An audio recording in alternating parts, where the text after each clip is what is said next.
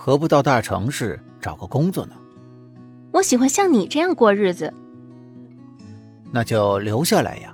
我请那些纤夫帮你盖个小房子，再送你一两对小羊，我们做个邻居，如何？马赛，事情真的像你说的那么轻而易举吗？你该不会是骗我的吧？你是怕我骗你，还是不相信你自己？嗯，我不相信有这么好的事儿。夏林秋，我觉得你太悲观了，也喜欢把单纯的事情复杂化。总而言之，就是想太多了。其实只要顺势而为，很多问题都会迎刃而解的。是吗？若不离家出走，说不定现在你已经和心爱的人结婚了。就是因为你想的太多了，反而容易蹉跎了生命中最美好的事物。越怕受伤，就越容易被伤害。伤害你的不是别人，而是自己。林秋听了马赛的一席话，不禁陷入沉重的思索当中。木屋背后忽然传来咩咩咩的羊叫声，马赛赶紧起身，边往屋子后边走，边说：“母羊要生羊羔子了。”林秋好奇的跟在马赛的后面。只见一只腹部鼓胀的母羊侧躺在一个小范围的栅栏里，时而发出呼呼呼的喘息声，时而咩咩咩的呻吟着。马赛趋近母羊的身边，温柔地帮母羊按摩腹部，并像一位母亲照料小孩般的喃喃说道：“哦，乖乖，不疼不疼啊，小宝贝。”加油哦！马赛不停的帮母羊按摩，过了一时半刻，只见母羊挣扎了一会儿，隆起的腹部一阵起伏，一团湿黏黏的东西从尾巴下面冒出来。母羊弯过头，舔了舔由它身体孕育出的小生命。小羊羔使劲儿的呼吸生命开始的第一口新鲜空气。四只滑溜溜的小腿凭空的挣扎着，跌跌撞撞，约莫半个钟点儿，终于四平八稳的站了起来。抖抖身上未干的胎毛，甩甩黏糊糊的小尾巴，又一咕噜的跪在母羊的怀里寻奶喝。林秋看得心惊胆跳，不禁替母羊和小羊羔子捏一把冷汗。及至小羊羔子跪在母羊的腹下吸奶，才惊喜的露出赞叹的笑容。如果你做我的邻居，这只小羊羔子就送给你。马赛雪白的牙齿在阳光下闪闪发亮。哼，你并不认为我会留下来，对不对？因为你舍不得这只小羊羔。我不知道你心里怎么想。但如果你真决定留在这里，这只羊羔就是你的。另外，我还要再送你几只小羊，也许再去城里帮你找只小狗，你觉得如何？有你这些话，我能不留下来吗？林秋以问句代替肯定的回答。那明天就去找人给你盖房子。马赛，我不是在做梦吧？一切都太美好了，反而让我觉得有点不真实。唉，打从刚有离家的念头开始，我整颗心就没安宁过。离了家门之后，更是忐忑不安。我何尝不晓得外面的世界处处都是险恶，一个不小心，这辈子可能就完了。遇上你，真是我的福气。我的运气也不错呀，有你这么美丽的邻居。也是我的福气嘞。不怕我扰乱你宁静的生活吗？或是破坏这片禁地原来的风貌？林秋仍然不敢相信他能够在这片土地上居留。马赛抚摸着母羊的脖子，算是对他辛苦生产的安慰，轻柔的抚触像温暖的阳光。林秋看着这一幕，有那么一瞬间，他以为。马赛是个天使，眨了眨眼睛，开心的笑着说：“天使的皮肤没这么黑。马赛并不知道林秋把他想象成天使，他一边抚摸着母羊，一边说道：“你为了寻求心里的宁静才来到这里的，所以你不会扰乱我的宁静。你为了躲避扰攘的世俗而走，所以你不会破坏这里脱俗无尘的风貌的。你把这里当成自己的秘密花园，安心的住下来，用心的根植，它会开出更多美丽的花朵。”营造一片更美丽的梦土的。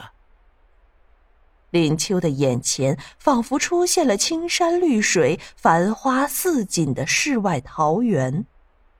不是梦幻，不是妄想，再过不久，他就能拥有眼前的一切。幸福在林秋的胸中翻涌。原来，幸福不一定是爱情。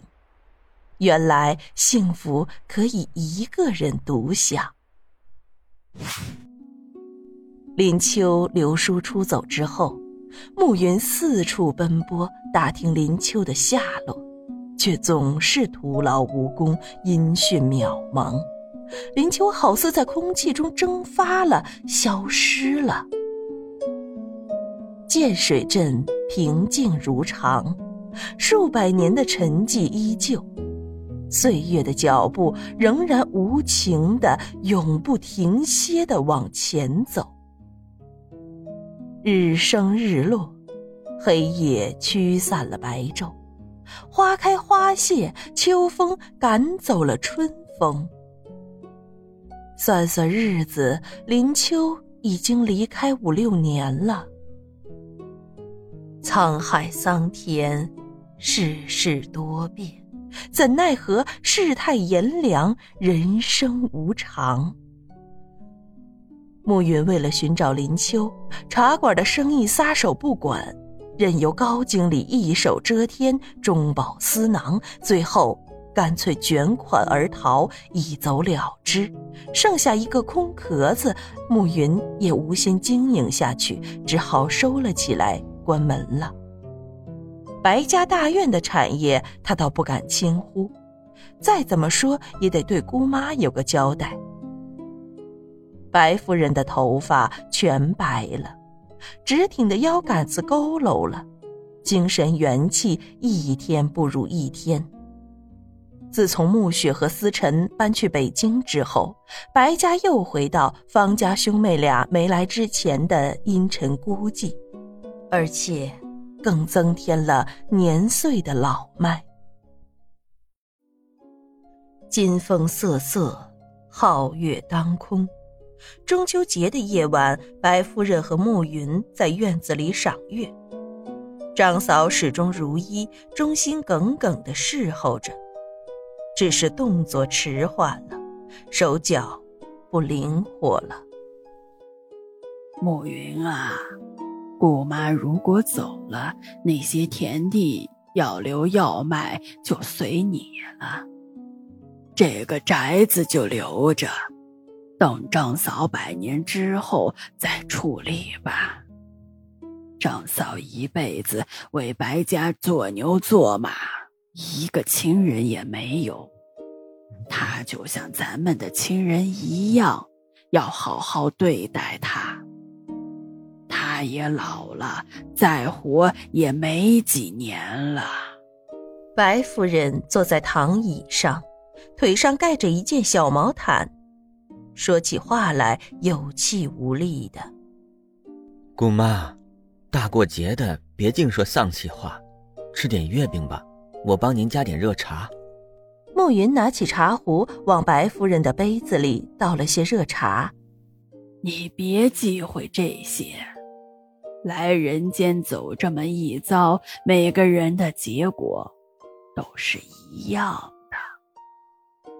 该走的时候，谁也留不住。您想太多了，日子还长得很呢，不是等着抱孙子吗？暮雪也快生了吧？等暮雪生了，我带您到北京瞧孙子去。这些年老叫您回去瞧瞧，就是不肯。等暮雪生了胖小子。总该回去瞧瞧了吧。这些我都不担心。暮雪好歹有个司晨照顾着，我担心的是你。都三十好几了，咱们方家就你这么个儿子，不孝有三，无后为大呀。姑妈，什么时候变得这么八股了？以前您不会说这些的。我是怕你老了没几个人在身旁守着，晚景凄凉咧。你可不像我，有你这么个好侄儿给我送终啊！白夫人的嘴角勉强挤出一丝诙谐的微笑。您别忘了，暮雪的孩子也是我的侄儿嘞，说不定以后我就靠他了。哎，那没个准儿，还没落地的小娃儿哪靠得住？白夫人说的，姑侄俩都笑了出来，连在一旁的张嫂听了也哈哈大笑。